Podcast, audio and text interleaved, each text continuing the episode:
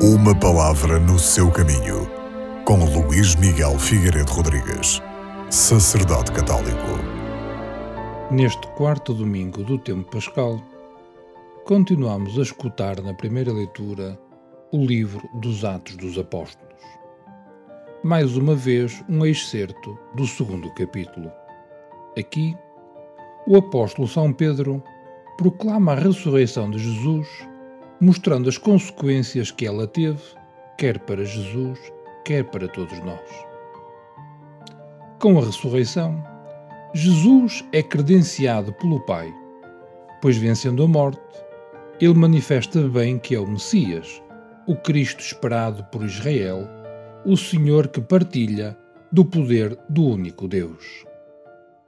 Com a ressurreição, cumprem-se também as promessas messiânicas do perdão dos pecados, do dom do Espírito Santo, da constituição do novo povo de Deus, em que entrarão todos aqueles que pertençam ou não ao povo judeu, desde que aceitem o anúncio da salvação e transformem a sua vida recebendo o batismo.